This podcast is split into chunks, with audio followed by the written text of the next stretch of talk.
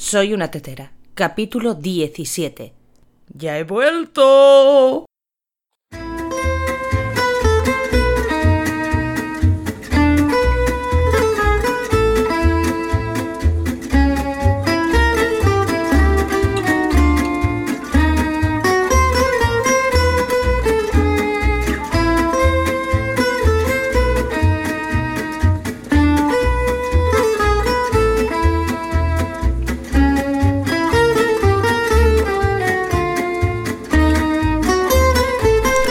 Hola a todos y bienvenidos a un capítulo más de este experimento llamado Soy una tetera, el podcast de tecnología con trucos, consejos, curiosidades y anécdotas sobre Internet en general y el desarrollo web en particular. Ya sabéis que si queréis enviarme temas para que los trate en este podcast o decirme cosas bonitas, tenéis un maravilloso formulario de contacto en soyunatetera.com, así como en la cuenta de Twitter Soy una tetera. Qué barbaridad. Tres semanas ya sin grabar. Bueno, o cuatro si contamos con el desastre del capítulo 16. Vale, no os preocupéis que ya he tomado las medidas pertinentes para que no se vuelva a repetir.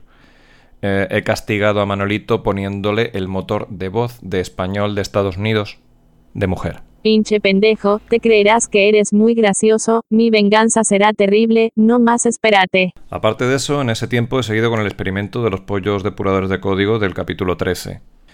En general todo ha ido bien, con sus altos y sus bajos. Bueno, el departamento de consultoría ha habido más bajos que altos. Hemos descubierto empíricamente que a los clientes no les sienta muy bien eso de que te presentes a una reunión con un pollo de goma. Pero bueno, ah, el resto de los departamentos no han tenido problemas, por lo menos hasta que ocurrió el incidente. A ver, yo no tenía por qué saberlo. Bueno, vale, sí, vale. Yo sabía que todos los pollos de goma son machos, pero no tenía por qué saber que si pones dos pollos de goma juntos, la cosa se complica. A ver, mm, os cuento. Como vi que lo del pollo de goma iba bien, decidí jugar a ser Dios e ignorar la ley de Brooks. Para los que no lo conozcáis, la ley de Brooks dice que lo que un programador puede conseguir hacer en un mes, dos programadores lo pueden hacer en dos meses y yo decidí jugármela y adquirir un segundo pollo de goma. Al principio todo iba bien, bueno, cada uno con sus cosas, muy buen rollito los ratos de ocio, de hecho, tan buen rollito que empezamos a hacer música juntos. Hasta llegamos a grabar una canción en audio 8D, de esas que están de moda. Bueno, os la dejo al final del capítulo, aunque os aviso que es imprescindible escucharla con cascos. Vale, el caso es que llegó un día en el que los dos empezaron con el pavo o el pollo, o, bueno, se pusieron gallitos. El caso es que después de mucho insistirme me convencieron para que les pusiera reggaetón. Y desde entonces eh, esto es un sin vivir.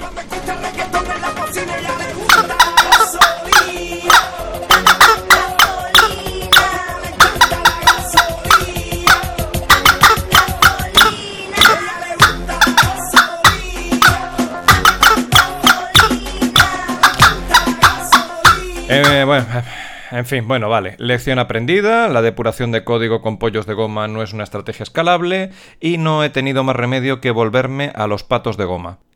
Buena parte de estas tres semanas las he dedicado a desarrollar un rigurosísimo plan de entrenamiento para los patos de goma depuradores de código con pito.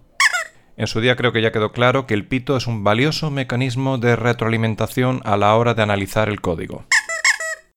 Y bueno, como mi chino de confianza no disponía de patos de goma con pito, recurrí al siguiente paso lógico, que es pedirlos en AliExpress. Pero claro, las descripciones de AliExpress tienen lo que tienen y en vez de pedir 6 patos, por error pedí 6 paquetes de 30 patos cada uno. Las últimas noticias que tengo de mis futuros 180 patos depuradores de código es que el miércoles llegaron a España, los retuvieron dos días en la aduana y la verdad es que no sé cómo convencionan al funcionario de turno porque este viernes han entrado en reparto. Así que si todo va bien, para cuando estéis escuchando esto, seré el orgulloso propietario de 180 patos de goma con pito. Como evidentemente esa cantidad supera con creces mis necesidades de patos de goma para el resto de mi vida, voy a hacer lo más lógico. Bueno, voy a hacer algo y voy a entrenarlos y voy a regalarlos entre aquellos que lo necesiten. El primer reparto masivo de patos lo voy a realizar en la WordCamp Granada del 16 al 18 de noviembre aunque si todo va bien y no hay víctimas mortales, eh, bueno, a lo mejor me animo y hago más tandas de patos para otros eventos.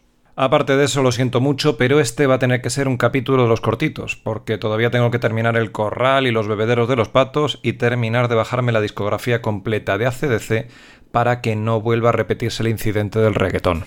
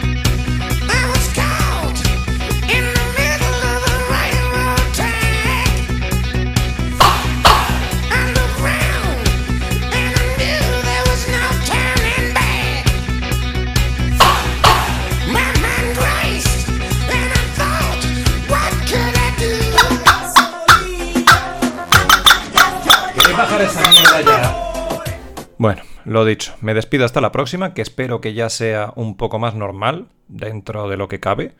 Y os recuerdo que agradezco muchísimo vuestras valoraciones de 5 estrellas en iTunes y vuestros me gusta en iBox y que ya estamos disponibles en Spotify. Y os dejo con la versión 8D de Evan Polka o La Polka de Eva en la versión de Otomanía para Project Diva Dreamy Theater, interpretada por Hatsume Miku y acompañada por mis dos pollos de goma. Como ya os he dicho, para apreciar en todo su glorioso esplendor el efecto 8D, bueno, 3D, porque lo de 8D es una gilipollez, eh, es imprescindible escucharlo con auriculares. Nos vemos la semana que viene.